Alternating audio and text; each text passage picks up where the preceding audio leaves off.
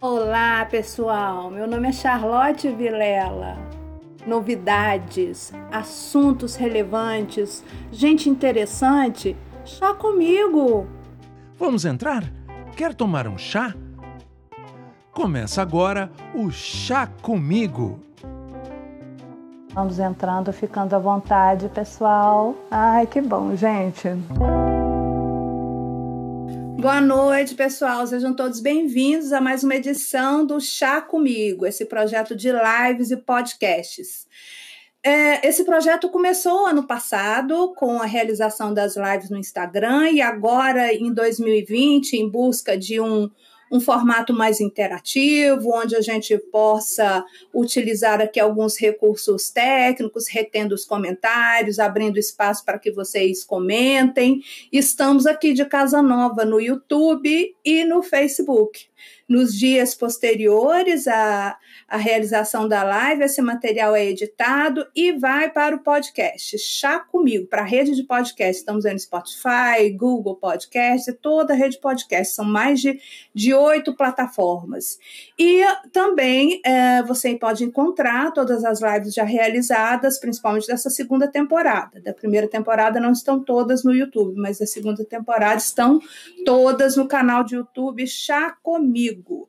Então, aproveito para pedir a vocês todo aquele movimento de ativar o sininho, de seguir o canal, de se inscrever no canal e, se possível, deixar aí o seu comentário para dar uma força para gente. Hoje eu vou receber uma pessoa especialíssima que eu admiro muito, a socióloga Raíssa Rossiter. Nós vamos falar sobre representatividade feminina, sobre a ocupação, a necessidade das mulheres marcarem presença, sobretudo nos espaços políticos, nos espaços, nos grandes espaços dedicados ao debate da nossa vida pública. Como, de que forma aumentar essa presença, essa liderança feminina?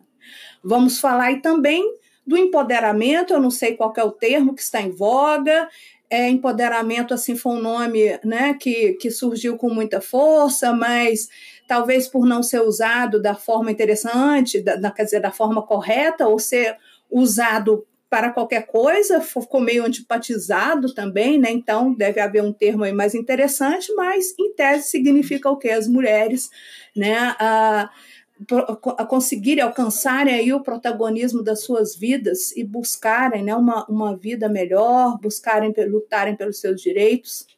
Então vamos falar sobre isso. Vivemos aí tempos, né, que sempre que vai se falar em feminismo, representatividade feminina, já aparece uma legião de pessoas falando: "Ai, lá vem ela com esse assunto de novo, ai, ninguém aguenta mais esse mimimi". É mimimi, nossa, e é até uma gritaria às vezes, porque veja bem, há mulheres morrendo todos os dias por causa dessas questões, que não são faladas como deveriam, nem na quantidade, né? Então, chega de jogar esse assunto para debaixo do tapete porque tem gente que morre por isso. E não é só deixar de morrer, não. Né? As mulheres querem viver, querem viver bem, querem viver mais e melhor e conquistar o seu espaço. Conquistar, não, ocupar esse espaço. Né? Desde a edição passada, é, eu tenho né, esse projeto aí do Chá Comigo, que está iniciando, começando devagarinho, mas eu quero torná-lo cada vez mais acessível às pessoas. Então, futuramente vai estar tudo legendado, né?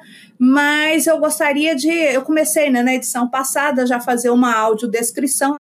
Eu vou me descrever, vocês estão ouvindo uh, o Chá Comigo, eu sou a jornalista Charlotte Vilela, eu sou branca, sou loira, tenho cabelo abaixo do ombro, tenho olhos claros, estou vestindo uma jaqueta preta, assim, estilo motoqueiro, falo da minha casa, atrás de mim tem uma parede branca com duas prateleiras, onde se vê objetos coloridos, como garrafas, como quadros relacionados à música e alguns objetos de decoração de porcelana, como um abacaxi e uma pinha. Eu tenho cerca de 40 e tal. então, estou falando demais aqui, vou passar a palavra à Raíssa para que ela se apresente. Seja bem-vinda, Raíssa. Obrigada, Charlotte. Boa noite. Boa noite para você, boa noite para todo mundo que nos acompanha aqui nesse papo. Olá, eu sou Raíssa Rossiter, eu sou uma mulher branca, de cabelos claros, cabelo assim curto, mas crescendo, uso óculos, estou usando um batom vermelho, bem vermelho, Estou usando uma blusa laranja com colar. Atrás de mim tem uma estante com vários livros, tem um quadro e tem também um livro em que está escrita a palavra Brasília. É um livro de fotos de Brasília, a Brasília que eu amo. Obrigada por esse convite, viu? Estou muito feliz. A Charlotte é uma pessoa que eu admiro muito, viu? Você, Charlotte você é competente como jornalista, mas também competente nas relações humanas, o que é uma combinação muito especial, viu? Então agradeço esse convite para estar aqui falando de um assunto tão importante. E que você domina muito bem, né? Eu tive a oportunidade de, de te ouvir falando sobre ele, de, de se movimentar em relação a ele, então, queria te ouvir sobre essa introdução que eu fiz aqui, se falei muito, se é por aí, a sua opinião sobre isso. Raíssa? Bom, eu vou começar me apresentando, falando um pouquinho da minha história, até porque eu acho que a minha história e a nossa história, ela ajuda a nos é, a gente compreender melhor a nossa trajetória, compreender melhor quem a gente é hoje, né? Olhando um pouco do que a gente percorreu, né? Então eu sou eu sou mãe de três filhos, sou avó de um menino de quatro anos, o Davi. Me considero uma feminista. Sou casada pela segunda vez e é algo também que eu gosto muito de falar, que eu sinto muito orgulho de falar das minhas raízes nordestinas. Eu sou assim 100% nordestina de pai e mãe e de avós.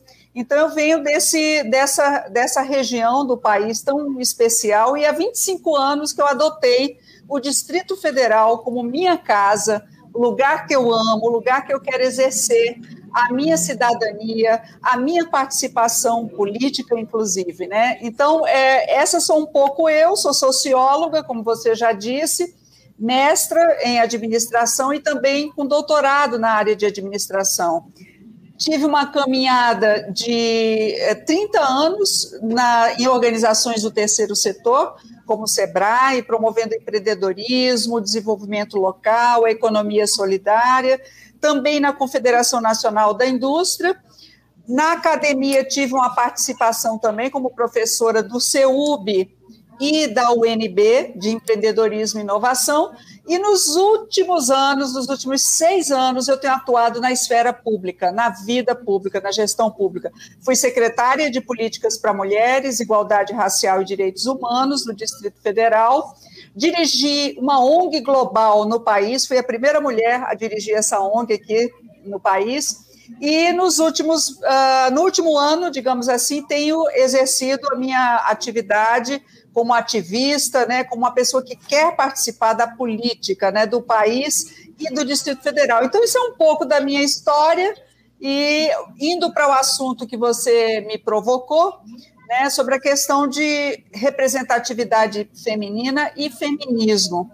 Eu já comecei imediatamente dizendo que sou feminista, e quero dizer, Charlotte, que essa, essa assumir essa posição que hoje para mim é absolutamente natural, nem sempre foi assim.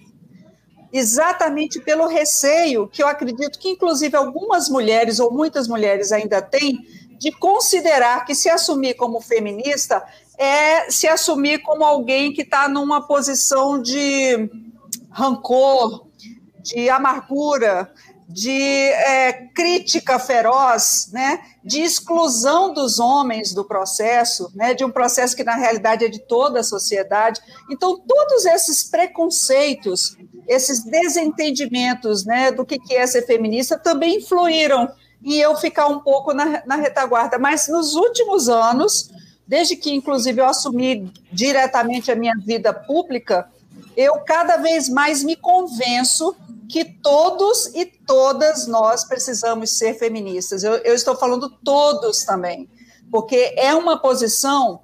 A, a questão de ser feminista é trabalhar pelos direitos humanos das mulheres, é trabalhar por uma sociedade mais igualitária, mais justa. Isso não é só uma causa das mulheres, é uma causa de toda a humanidade.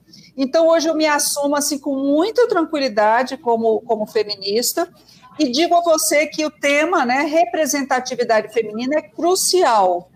É crucial porque quando a gente vai fazer uma retrospectiva na história, né, na história das lutas das mulheres pela conquista dos seus direitos, a gente vê o quanto que a gente já avançou, mas a gente vê o quanto que a gente ainda precisa avançar. Então, ser feminista e lutar pela representatividade feminina é, é uma necessidade que todas nós temos como mulheres, mas que devemos cada vez mais trazer os homens para dentro do processo, né? É, eu, eu tenho assim, tem alguns marcos da nossa história, da história da conquista dos nossos direitos, que quando a gente olha no tempo, a gente vê que não faz tanto tempo assim. Coisas que hoje a gente toma como certas, líquidas e certas, nem sempre foram assim. Então eu quero dar alguns exemplos aqui. Posso dar esses exemplos? Por favor. Por exemplo, em 1879, né, só em 1879 é que as mulheres no Brasil conquistaram o direito de cursar uma faculdade. Você pode pensar, ah, mas 1800 faz, faz muito tempo. Só que as primeiras faculdades no Brasil surgiram no início de 1800. Então, 1801, 1804, ou seja, quase um século, um século depois, quase, as mulheres conquistaram o direito de estudar de ascender do ponto de vista de conhecimento, né? Esse é um marco. Outro, que esse é mais conhecido, 1932, direito ao voto. Vamos fazer no ano que vem 90 anos, 90 anos em 2022 da conquista do direito ao voto feminino. Mas é bom ressaltar, Charlotte, que o voto ele tinha várias restrições. Era um direito ao voto formal, mas na prática somente as mulheres que trabalhassem fora, somente as mulheres que tivessem autorização do marido para trabalhar, inclusive, poderiam votar. Você vê, então, que se a gente colocasse tudo isso na balança, era um percentual muito pequeno de mulheres que começaram a votar a partir de 1932. Só na década de 60, em 62, com o chamado Estatuto da Mulher Casada, esse estatuto, que é a Lei 4.121, esse estatuto permitiu que a mulher trabalhasse fora sem autorização do marido. Até então, a mulher não podia trabalhar fora, sem o marido deixar. E aí a gente vai com uma série de uma série de conquistas. Ó, eu descobri há não muito tempo que só em 1974, você já era nascida em 74, Charlotte? Nasci em 74, no finalzinho de 74. Olha que, que que moça jovem! Só em 74 é que as mulheres adquiriram o direito de portar um cartão de crédito no ano em que você nasceu. Antes disso, o marido tinha que autorizar a mulher perante o banco para que a mulher pudesse tirar um cartão de crédito. Em 88, com a Constituição, a nossa Constituição Cidadã, Constituição Federal de 88, é que ela eliminou a condição de homem como chefe da família equiparou homens e mulheres nos seus direitos. E para fechar esse, esse histórico de marcos, né, tem um assim que é quase é quase pitoresco, quase pitoresco, para não dizer até ridículo, é que somente em 2016 o Senado, o Senado Federal instalou um banheiro feminino no plenário. As senadores, as senadoras, né, de 2016, há pouco tempo, as senadoras tinham que ir a banheiros, banheiro de cantina, banheiro de restaurante, porque no plenário a premissa era que ali só era espaço de homens. Então, para que ter banheiro de mulheres? Então, assim, é, são muitas e muitas é, é, conquistas e, ao mesmo tempo, muitas e muitas questões que ainda estão por serem conquistadas que mostram a importância da gente trabalhar e batalhar pela representatividade feminina em vários espaços, em todos os espaços, porque nós temos capacidade e condição de ocupar quaisquer espaços na sociedade. Né? A gente precisa, de uma vez por todas, eliminar essa, essa barreira, esses preconceitos que ficaram introjetados na nossa cultura, na nossa educação, na cabeça da sociedade. A gente precisa mudar isso. Mudar isso com exemplos, mudar isso com um conjunto de ações e de políticas públicas e leis para começar a fazer essa mudança né, ser acelerada. Então, essa é a primeira, minha primeira colocação sobre o, o tema, né, a importância do tema da representatividade feminina e, e, também do feminismo. Ser feminista, sim, é importante, eu sou, e eu defendo os direitos iguais das mulheres. Arrasou. E isso, né, da importância da verbalização, né, que normalmente, assim, a pessoa, ah, eu sou, e e é, por todas essas questões que você colocou, é, é uma situação muito cercada de insegurança, que a pessoa tem que ficar ali explicando: oh, veja bem, eu sou feminista, mas, mas isso não quer dizer que eu não sou né? feminina. Né? Como se a maioria das pessoas já não soubesse exatamente o, o que isso significa, né? Fica sempre aquela dualidade, né? como se o feminismo fosse o contrário do machismo. Que cansativo, como já era para a gente ter superado essas questões né? mas a gente está vivendo um retrocesso tão grande que tem que ficar reafirmando. Então, é, é o, o, mimimi, que entenda assim, mas é preciso ser feito, porque em um minuto que você para, né, as conquistas, não, não existe conquista, pronto, conquistei isso aqui, acabou. Não, se você sai daquele lugar ali, né, se você para de lutar,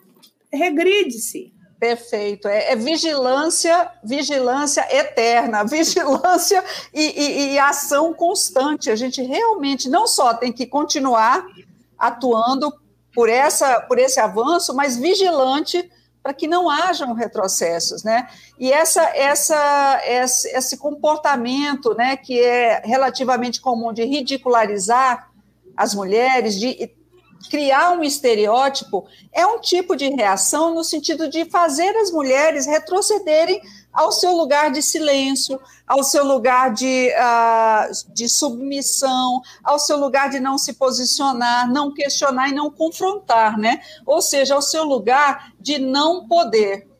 Aí eu venho ao tema, a palavra, o termo empoderamento. O termo empoderamento, gostemos ou não, tem a ver com algo que é central, poder.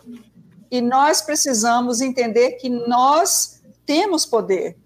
Nós precisamos acreditar e construir o nosso poder pessoal e o nosso poder coletivo, né? É, não dá né, para uh, ah, cerca de 52% da população brasileira ficar aí eternamente sendo tratada como minoria, né? E aí, Raíssa, em, em, relação à representatividade em espaços públicos, como a política nacional, como o nosso Congresso, é, assim, há muitos anos a, a, a, gente vem né, a passo de formiguinha, e, é, mas caminhando para frente. E conseguimos chegar aí a 15% 15% é muito pouco, é um aumento, mas é muito pouco. E ainda dentro desses 15%, é, é uma porcentagem ainda muito menor de, de parlamentares que ainda conseguem ter voz, que conseguem se manifestar em, em, em comissões verdadeiramente importantes. E, infelizmente, é, nem todas ou muitas delas realmente não se importam com as pautas femininas. Então, é, a, a, ter mulher ali, infelizmente, não está garantindo representatividade feminina né, para essas causas tão caras aí para a própria sobrevivência da mulher. É, esse esse fenômeno, fenômeno, digamos assim, né, ele, ele é um reflexo, Charlotte, eu compreendo como um reflexo da cultura patriarcal que nós vivemos, em que as mulheres assumem a mentalidade dominante masculina. E elas se colocam na posição de replicar, de reproduzir é, esses preconceitos, né? Então, é, o masculino é, é o certo, o, o, o que os homens propõem é o que deve ser defendido, né? As mulheres têm comportamento que merecem é, serem é, é, rechaçadas, sofrerem violências. Então, é, é, infelizmente, a gente vê ainda muitas mulheres é, replicando esse comportamento como parte dessa cultura machista e patriarcal que nós vivemos. Mas, por outro lado, eu, eu aposto, Charlotte, na, na força de mulheres que têm feito uma contra uma contraação, vamos dizer, uma ação contracultural do ponto de vista político. E aí a gente vê hoje, né, por exemplo, a, a, a participação, vou dar um exemplo bem, bem concreto, bem recente, né, a CPI da Covid, CPI da pandemia. As mulheres, apesar de serem 52% do, da população, apesar de terem assento no Senado, as mulheres é, têm uma representatividade, né? tem uma bancada, inclusive, no Senado feminina. E uh, as mulheres não têm assento na comissão, dentre todos os membros. Porém, como uma estratégia né, afirmativa e uma estratégia política, as mulheres estão tendo participação não se, de, não se deram por satisfeitas ou não se deixaram abater pelo fato de não comporem formalmente, oficialmente, a, a, a CPI. E estão lá, participando, e a gente vê, inclusive, né, as reações. A gente vê as violências que têm sido praticadas, verbais, aquelas atitudes de querer interromper a fala das mulheres, então, é, mas o que eu, eu quero afirmar é o lado de que nós estamos lutando contra isso, né? Muito embora ainda hajam mulheres né, no parlamento e na sociedade que reproduzam essa cultura dominante, machista, patriarcal, mas há também aquelas sementes ali, aquelas mulheres que estão lutando, algumas que inclusive fizeram história, né? E continuam fazendo para transformar essa realidade. Então, eu prefiro apostar apesar de reconhecer que nós estamos muito longe né, ainda de representatividade, inclusive no parlamento, na política, na sociedade, mas a gente não deve perder de vista a perspectiva histórica, que isso tudo faz parte de uma caminhada, de um processo de progressão política, histórica, nossa como mulheres, né? Não perder de vista isso. E entender que cada dia é um desafio e que, como eu já falei, a gente precisa não só lutar por, é, é, por novas, novas conquistas, mas por preservar aquelas que a gente já alcançou, né? E aí, nesse campo, tem assunto, assim, para gente, a gente conversar muito, né? A questão da representatividade das mulheres na política. É, eu vou ler aqui uh, algumas uh, mensagens que as pessoas estão enviando e daqui a pouco eu volto com mais uma pergunta, registrando aqui uma fala sua. Todos e todas precisam se assumir como feministas, é uma necessidade de homens e mulheres. Todos ganham, todos ganham. E vamos aqui, a Jamila Gontijo, duas mulheres fortes falando sobre um tema fundamental. Obrigada, Jamila, obrigada pela presença, pela participação. Muito obrigada, Jamila. As séries Buenos nordestinos sempre se destacam e bem lá atrás, né, quando você estava se apresentando. Ah, tem mais um comentário aqui. Ah, ela tá, ela, ela que me mandou, ela que registrou né, esse momento da sua frase, que Bacana. a gente destacou aqui agora, de Bacana. olho no lance. A Estela Márcia, fiquei chocada ao ver outro dia um passaporte de uma mulher casada, contendo autorização do marido coisas, né? Objetos, objetos. Sim, sim, sim. A Jamila ainda, as mulheres deveriam conhecer melhor a história da conquista de direitos. Com isso, o feminismo viria com mais força. Chega de pedir desculpa, né, gente? Perfeito. A Cláudia Andrade, incrível como ainda é recorrente. É isso. E Raíssa, bom, nós vivemos aí, né, boa parte das nossas vidas nas redes sociais, né? Então, é, não que seja um problema se manifestar nas redes sociais, sua indignação nas redes sociais, é bom que se faça, né? Mas é, como passar dessa indignação da rede social à ação? Existem organismos, é, espaços que acolhem essas mulheres, onde e, e existem, com certeza, né, existem. Eu gostaria que você dissesse para eles que espaços são esses, que possibilidades são, são essas que as mulheres podem buscar para unir suas forças, suas opiniões e colaborar de uma, uma forma mais efetiva. para a gente realmente avançar.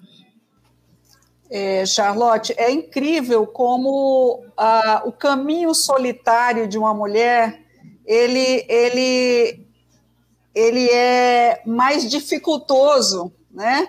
Quando você se une, quando você soma, quando você faz parte de uma rede, de uma rede de apoio, e, e isso vale tanto para a questão de participação na sociedade, como inclusive para o enfrentamento à violência né, de gênero, a violência doméstica. Né, um dos fatores que mais ajuda as mulheres é, é se sentir parte de uma rede de apoio, de uma rede de proteção. E eu estendo isso para a participação das mulheres como um todo na vida, não só é, privada, mas na vida pública. E quando eu falo vida pública, não só em ocupar um cargo público, mas eu falo vida pública de se fazer presente na vida da sua comunidade, se fazer presente na vida da, da cidade, da organização que pertence, ou até de começar a atuar, exercitar a sua voz, né? Então, é, é, as redes sociais, sim, são um ambiente é, importante, inclusive se não fossem as redes sociais, como é que a gente ficava no, no, momento da pandemia, né? Eu acho que a, a, as, as redes tiveram um papel aí, não que elas tenham resolvido tudo, mas elas foram uma ferramenta é, importante, né, para as pessoas se conectarem, né, aprenderem, é, se aproximarem de novas comunidades. Então, assim, eu acho que o caminho dessa, dessa representatividade das mulheres passa por, por integrar uma comunidade, por ser parte de uma rede, né? E eu queria dar, assim, dois exemplos é, de redes e comunidades que eu tenho participado, né? Uma delas, inclusive, é, é muito abrangente, que é o Grupo Mulheres do Brasil.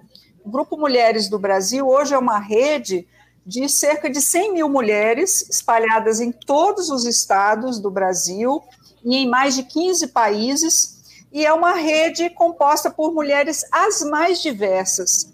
Aliás, quero colocar algo que não tinha falado ainda, de que quando a gente está falando de mulheres, de representatividade feminina, por favor, compreendam isso da maneira mais ampla possível e, ao mesmo tempo, mais específica possível. Porque quando a gente falou, Charlotte, estou só fazendo um parêntese, quando a gente falou sobre a questão de representatividade, a gente não entrou em aspectos que são fundamentais, como raça e classe. Então, se nós, mulheres brancas, hétero, é, temos é, já as barreiras por sermos mulheres, coloque isso num nível muito mais elevado, muito mais intenso, com relação às mulheres negras, com relação às mulheres indígenas, né, as mulheres ciganas, as mulheres rurais, as mulheres lésbicas, as mulheres trans, então, é, é, assim como também as, as mulheres de menor renda, as mulheres de segmentos mais vulneráveis, sociais e economicamente falando. Então, sempre que a gente trabalhar e exercitar esse nosso feminismo e essa nossa conexão como mulheres, eu acho que a gente tem que também ter esse olhar, né, esse olhar interseccional, dessa interseccionalidade. Como é que essa realidade, essas barreiras estão afetando mulheres nas suas realidades que são tão distintas. A violência, a falta de emprego, né, a, a falta de voz para participar politicamente. E aí a gente vê que quanto mais essas realidades se encontram, maiores são as barreiras, né? Então a gente está pensando assim, uma mulher negra, idosa, de periferia, enfrenta muitas barreiras, muito mais do que, inclusive, as mulheres idosas é, é, brancas.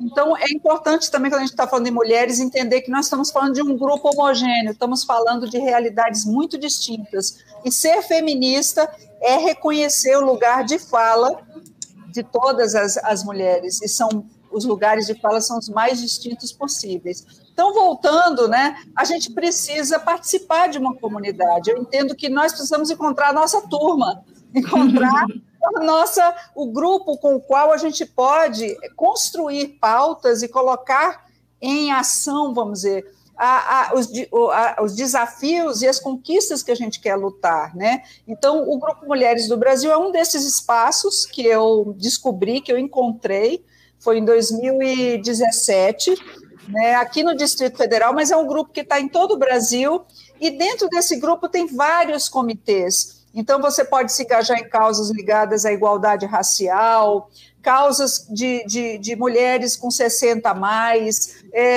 é, enfrentamento à violência, políticas públicas. Então, atualmente, aqui no Distrito Federal, eu estou como líder do Comitê de Políticas Públicas. Eu quero, aliás, convidar todas e todos, porque pode, podem ser os todos também, tá? Por favor, todas e todos que queiram conhecer um pouco mais né, do trabalho do, do Grupo Mulheres do Brasil, que é liderado nacionalmente pela Luísa Trajano, que é uma mulher incrível, eu admiro bastante, é uma mulher que tem é, exercitado uma liderança muito, muito afirmativa, muito forte, né?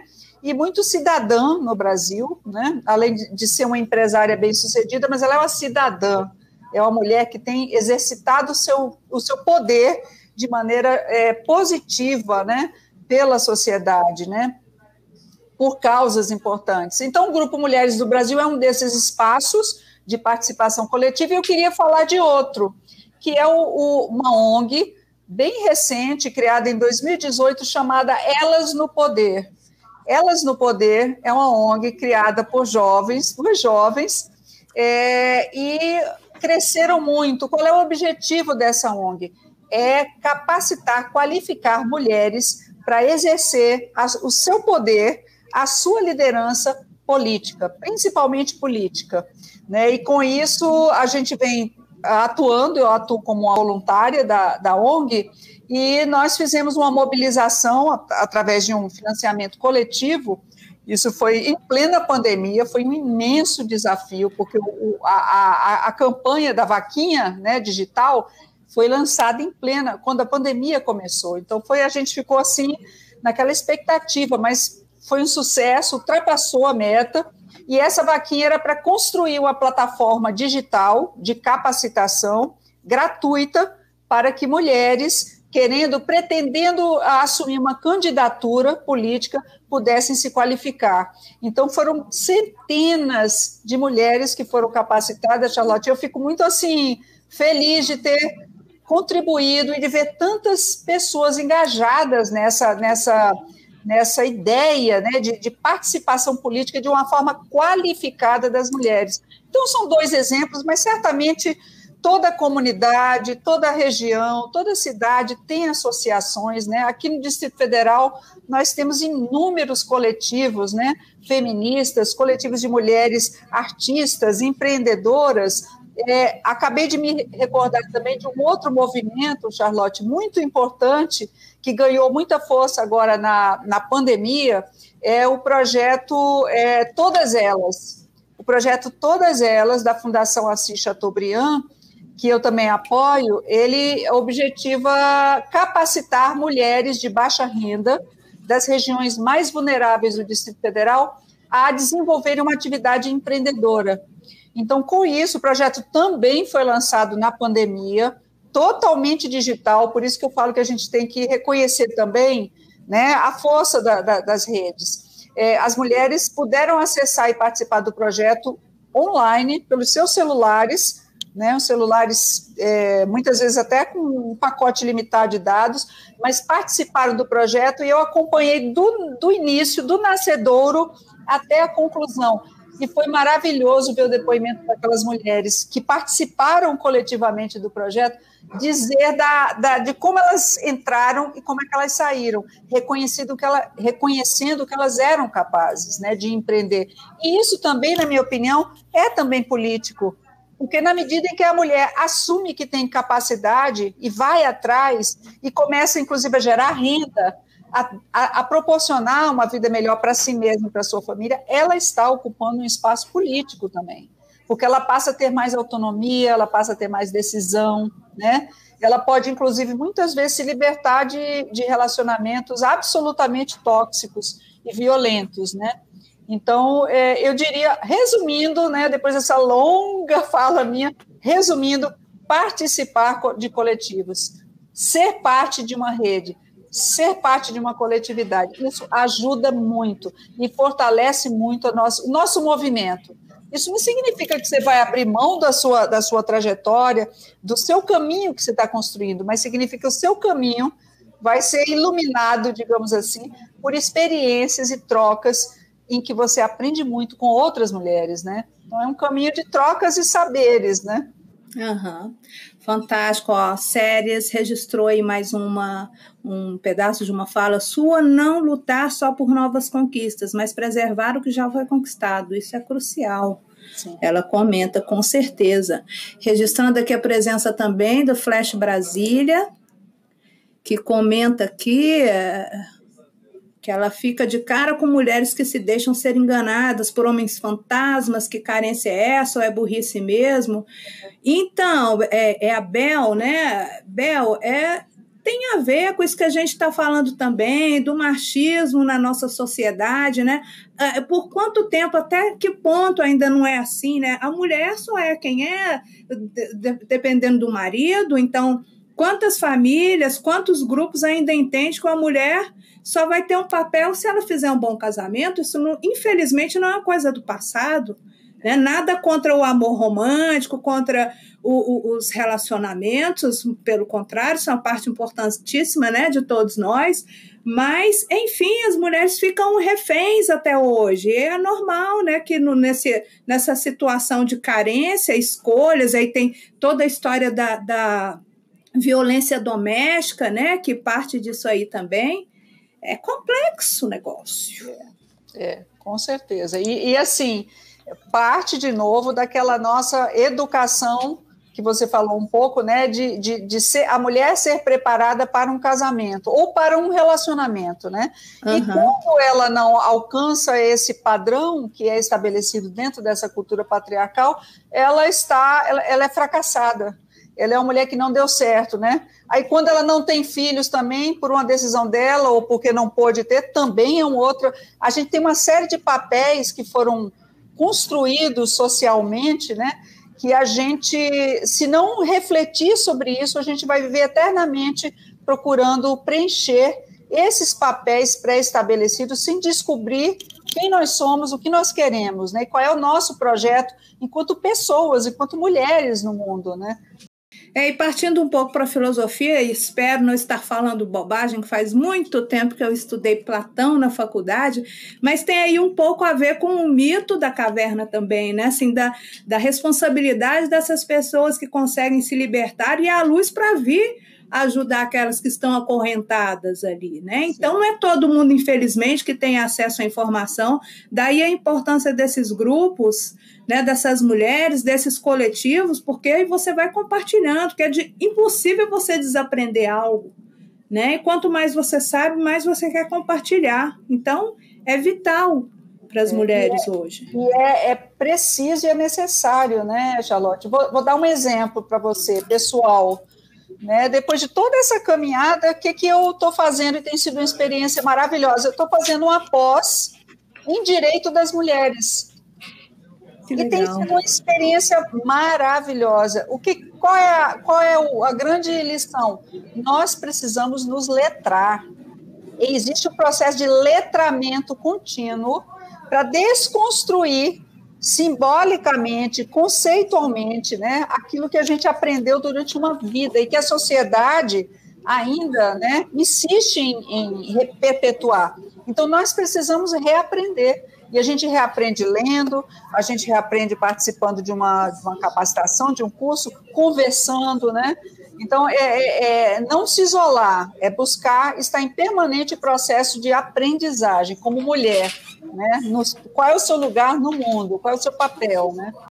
A série está aqui bem participativa, projeto todas elas, que bacana, sem dúvida uma boa oportunidade para todas elas, que prosperem. Amém a Cláudia Andrade aqui uh, falando sobre o que a gente falou ainda há pouco, mas infelizmente muitas mulheres seguem replicando os padrões machistas na educação de filhos e filhas.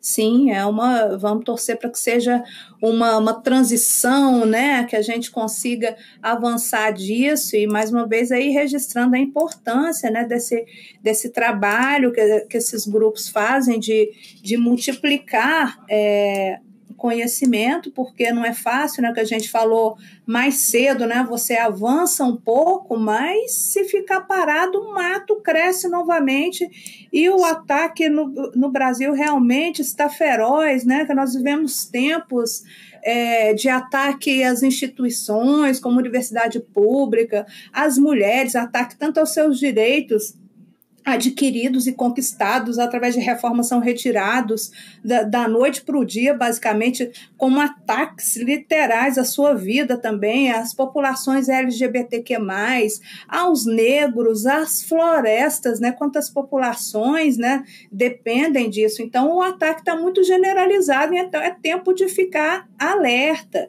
E, para além disso, nós vivemos aí tempos em que o discurso de ódio né? Assim, cunhou bordões reacionários como, pense bem, direitos humanos para humanos direitos. Raíssa, como é que a gente faz para lidar com tanto ódio e com tanta ignorância?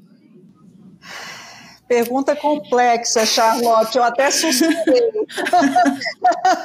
eu até suspirei, porque você foi traçando um quadro, né? Nós estamos assim no momento muito complexo da nossa história, né? Eu que venho de uma geração que vivi na, nos tempos da universidade a redemocratização, que fui às ruas, eu fui às ruas lutar.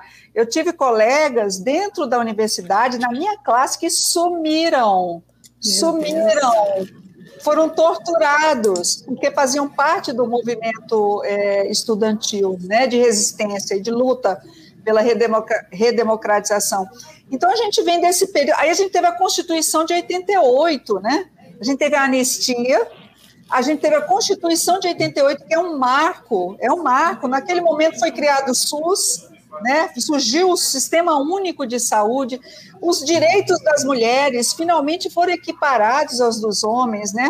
O reconhecimento de que ninguém pode ser tratado diferentemente independente da sua condição de gênero, de raça, de orientação sexual, de classe, de credo, de qualquer outra, né? Então a gente teve uma série de direitos assegurados e veio numa construção. E agora a gente vê tudo isso sendo é, é, a tentativa de desmoronamento disso tudo, de desconstrução e de destruição, né?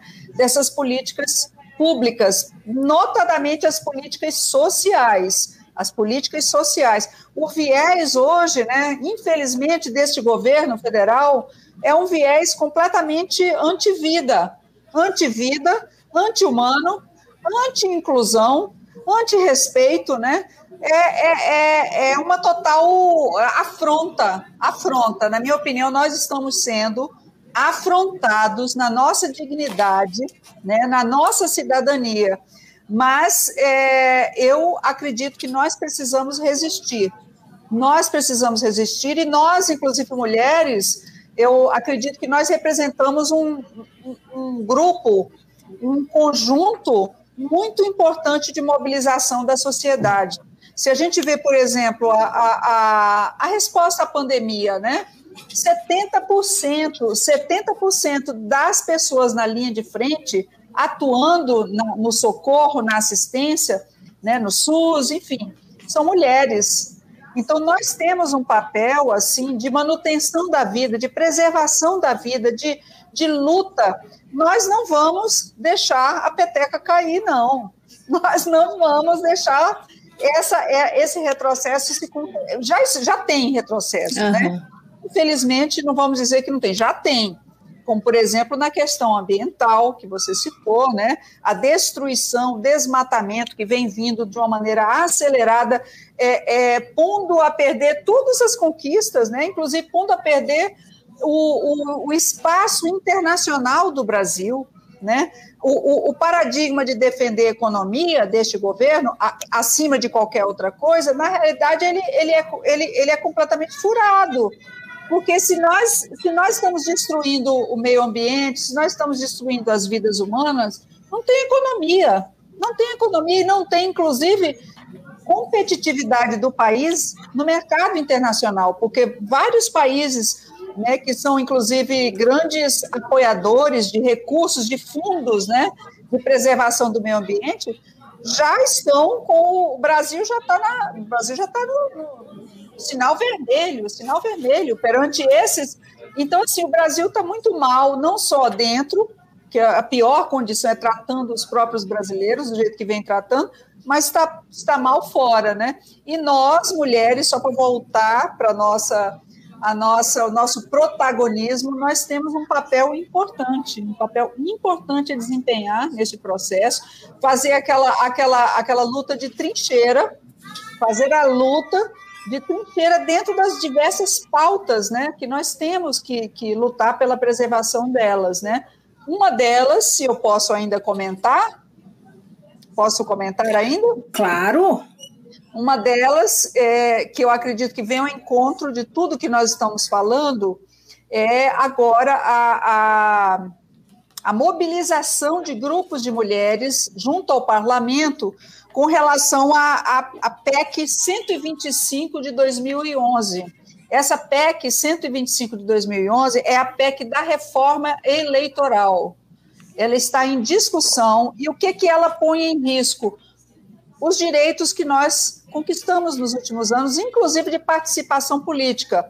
Os 30%, tá? Os 30% de candidaturas que tem que ser de mulheres, os 30% de recursos também dos fundos eleitorais direcionados para as candidaturas femininas e os 30% de tempo de tempo de televisão e rádio também para que sejam usados com mulheres candidatas. Isso tudo está sendo é, tendo risco de, de, retroceder. Então tem é, grupos e coletivos de mulheres hoje lutando e se mobilizando contra os riscos, as ameaças que representam essa, essa reforma eleitoral, né? É, o que, que isso tem a ver com o cenário complicado que a gente está vivendo, político, institucional, tem tudo a ver, porque a gente não pode perder espaço, a gente já tem pouco espaço. Se a gente perder espaço no parlamento, o que vai ser dessa política pública, né? Nós precisamos, como mulheres, ocupar o nosso espaço na formulação das políticas públicas, porque só mulheres conseguem entender e conseguem ter um olhar diferenciado. E outra coisa, as mulheres, isso já tem pesquisa.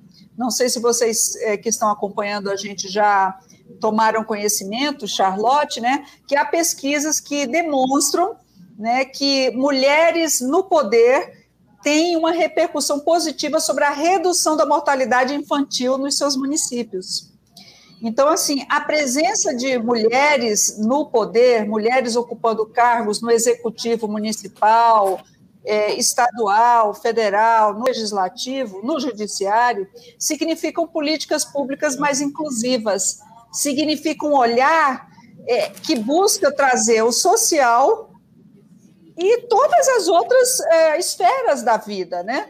mas com um foco central na, na, na, preservação da vida humana, dos direitos humanos. Isso é o que significa ter mulher na política, na prática, né?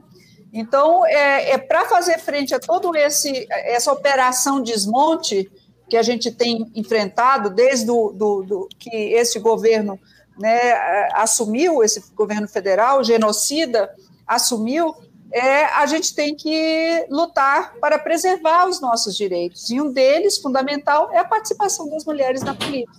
E a gente não pode se omitir e nem pode se desligar disso porque a sociedade exerce um poder de pressão muito grande. Então, nós precisamos somar, participar, acompanhar, ficar ligadas, né? E não só no âmbito federal, como no âmbito distrital também. Olho aqui na Câmara Distrital, para ver o que está se passando ali dentro. Porque os parlamentares foram eleitos com o seu voto, com o meu voto. E, e, é um momento de medo, né, Raíssa, onde é necessário ter coragem, porque é, se tem muito a perder. Então, a hora de fazer é agora, porque realmente é uma situação difícil. E, enfim, mas é, olhando assim para o parlamento, ao mesmo tempo que a gente tem, infelizmente, mulheres defendendo aí pauta tão, pautas tão retrógradas aí, associadas a costumes, ideologias, aquela né, que eu acho um monstrengo aquilo, aquela escola sem partido, né, que de logo de cara prevê acabar com, aliás, já acho que já estão acabando aí com é, educação sexual nas escolas, né? Como quer entortar tudo, é ensinar a fazer sexo, não, é ensinar a criança a se proteger, é tudo uma, uma má fé tão grande, né, em torno dessas coisas. Né? É, é quase que um fake news dentro da educação escancarado. Nem todo mundo sabe. A pessoa que fala sabe que está mentindo, a outra que está ouvindo sabe que também não tem. Aliás, tem um monte de gente que infelizmente realmente acredita que, que não tem conhecimento. Mas temos né, também mulheres muito aguerridas ali, né? Que quando você olha assim, nossa, que bom, né? Da importância realmente da representatividade. Assim, nossa, quando você ouve aquela pessoa falando, gente, tem alguém lá por mim, né? Então todos nós temos que fazer alguma coisa, no mínimo apoiando muito. Mas comentários aqui, a Estela Márcia, o momento é muito grave para as mulheres, para todas as minorias, o perigo de retrocesso é assustador. O nosso posicionamento e reação tem que ser altura. Altura e informado. Nós precisamos reagir, resistir com informação, com conhecimento, fazer a disputa, fazer a disputa de narrativa, fazer a disputa de narrativa com argumentos, com dados, com conhecimento. E a Jamila registra aqui: precisamos ocupar espaços políticos institucionais. A política precisa do olhar da mulher, pois assim se torna mais plural e humanizada, com certeza. E precisamos de pessoas, né? Como, como a Raíssa, a Raíssa gostaria aqui de, é, de dizer assim, o tanto que são necessárias pessoas como você no debate público, porque é, se fala muito atualmente da. É um termo aí, esse estudo está muito em voga, na, da comunicação não violenta. Né? Então, é, já vamos entrar nesse assunto, mas a Raíssa se candidatou ao governo do Distrito Federal, foi candidata também a, a Câmara Distrital. Daqui a pouco ela vai nos dizer se, se tem alguma outra eleição aí no radar. E eu tive a oportunidade de ver a Raíssa é, participando de debates. E, Raíssa, como você tem assim a qualidade, né? Às vezes, assim, quando o debate político fica acalorado e ali o interlocutor já começa a ficar ali com uma linguagem mais agressiva, assim, a sua capacidade de absorver aquele impacto e devolver a argumentação de uma forma muito moderada. Isso é muito raro e isso é muito necessário, porque a gente sabe que ninguém ganha uma discussão no, no grito, né? Grito, né? Você pode uma pessoa, mas aquilo ali não, não, não fixa, né? Você teme, né? Então aí vamos ler aí o príncipe também do, do Maquiavel, né? É ser temido ou ser respeitado. Né? Então, gostaria de fazer esse registro aí a respeito da, da, sua competência, da sua personalidade, que realmente assim é admirável a forma como você como você se manifesta, como você se comporta assim no debate. Na arena. Isso, na arena, no ringue. então, Raíssa, é sobre é, as suas campanhas. Eu queria saber também é, como é que está o seu momento político. Você é filiada ao PSB, não é isso? Sim, sim. Sou filiada ao PSB, Partido Socialista Brasileiro, né, desde 2013 e desde então venho militando neste partido. É um partido que é, para mim, representa os valores e os ideais que eu acredito, ideais de democracia, né? um socialismo democrático, um socialismo que busca a justiça social, que busca um modelo né, de desenvolvimento que privilegie os seres humanos, que privilegia a, a, a, sustentabilidade, né, não só da natureza, do meio ambiente, mais social das pessoas. É um partido que já vem há 73 anos, tem uma história muito bonita no Brasil, né, de luta pela democracia. E então desde 2013 eu estou e em 2018 eu tive a oportunidade de pela primeira vez, porque essa menção que você fez de, de do governo do Distrito Federal foi uma pré-candidatura. Foi em 2000, 2009, né? Uma ousadia da minha parte, porque a gente tem que ser ousada, a gente tem que se, se colocar, né?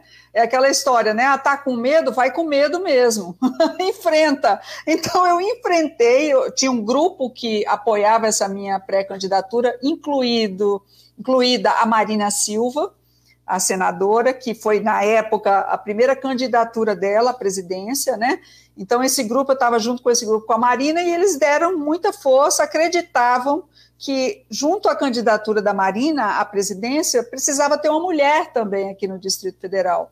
E aí eu coloquei meu nome à disposição, e havia cinco pré-candidatos, eu era a única mulher, e dos cinco ficamos eu, nas rodadas de apresentação, de negociação, de articulação, ficamos eu e o presidente do partido. Então, fomos os dois para a convenção do partido. Eu recebi ameaças, eu, eu vivi o, o que hoje cada vez está mais evidente, que é a violência política de gênero. Vivi demais isso. Telefonemas ameaçadores, comentários, fofocas, é, mentiras, enfim, todo, toda sorte de intimidação, mas não me intimidei, fui para a convenção, né? Obviamente, eu estava ali como uma novata, disputando com o presidente do partido, mas assim, ele teve oito votos e eu tive cinco.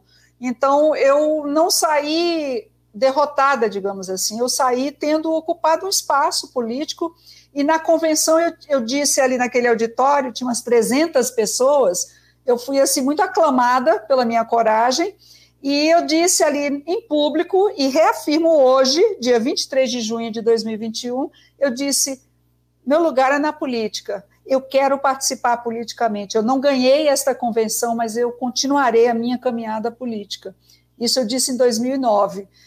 E eu, e eu quero dizer, reafirmar hoje, né? Essa minha caminhada política continua, né? E, e isso não significa dizer que a caminhada política de uma cidadã, de um cidadão, se restringe a ocupar um cargo eletivo, não. Nossa caminhada política é todo dia, é na hora que a gente vai comprar o pão na padaria, é na hora que a gente, é na hora que a gente olha ao redor e vê que tem gente passando fome, é na hora que a gente vai para a urna e vota.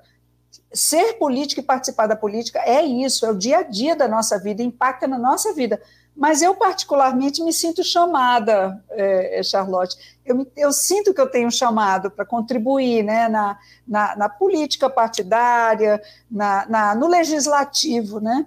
Então, é isso. Meu momento agora, nós estamos é, um ano, um ano, e, um ano e pouco né, das eleições de 2022, e eu tenho dialogado com muitos grupos, com muitas pessoas, ouvido né, feedback no sentido de ir construindo essa caminhada, porque uma, uma candidatura não se faz sozinha.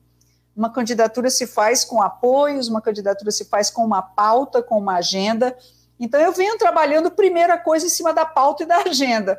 E vamos, vamos ver se essa caminhada se fortalece para 2022. Mas sim, eu coloco meu nome à disposição, né? E eu convido, inclusive, quem está acompanhando a nossa conversa ou vai ter acesso a ela depois, que conheça um pouquinho mais do meu trabalho, da minha história, porque eu quero, eu quero me apresentar como uma alternativa para o Distrito Federal, para a Câmara Legislativa do Distrito Federal. Eu estou pronta e eu estou comprometida né, de fazer é, algo que seja para o bem coletivo. Bom, quem está aí nos acompanhando sabe que realmente ela está pronta, sabe muito bem do que está falando.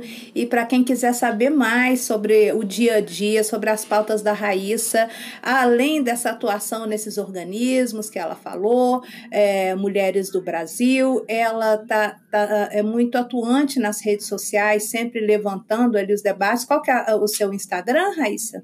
É o arroba Raíssa Rossiter, tudo junto. Então Me vamos acompanhar. É o prazer de uma visita para conhecer e a gente dialogar. Eu quero construir cada vez mais uma comunidade, uma comunidade de diálogo, de atuação política, primeiramente em, em, em prol dos direitos das, das mulheres, porque se a gente apoiar as mulheres, a gente está apoiando a sociedade como um todo, né? Com certeza. Querida, muito obrigada pela sua presença e pela sua paciência de uma mulher aí da sua envergadura aqui em debater com uma, uma neófita em tantos assuntos, uma leiga, né, uma, uma cidadã que observa as coisas, mas que, que não está estudando, que não está participando do debate diretamente. Agradeço muito a sua disponibilidade de trazer tanta luz, trazer tantas informações para todos nós. Eu é que agradeço, me sinto extremamente honrada, Charlotte. Eu sou grande admiradora do seu trabalho e da sua pessoa. Nossa, tive obrigada. Tive grande satisfação em conversar com você e eu tenho certeza que essa conversa pode ter contribuído para quem nos acompanhou e principalmente contribuiu para mim. Muito obrigada, aprendi muito aqui hoje. Todos aprendemos, querido. Obrigada. Vamos registrar aqui o último comentário da Cláudia Andrade. Ótima conversa, parabéns, Charles. Obrigada, Cláudia. Esperamos você semana que vem. Raíssa, um beijão. Cláudia. Um beijo. Então, pessoal, só é, a qualquer momento vocês podem assistir essa entrevista que vai estar no, no Facebook Chá Comigo, na fanpage Chá Comigo e no canal Chá Comigo. Boa noite, Parabéns. pessoal. Até semana que vem. Boa noite, Beijo, pessoal. Raíssa. Beijo. Obrigada. Tchau, tchau. Tchau, tchau.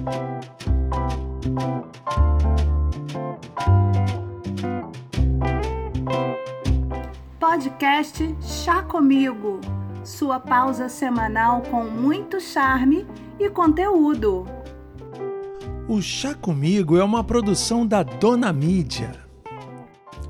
Produção e edição de áudio de Militão Ricardo para Mr. Maia. Obrigada a todos pela presença.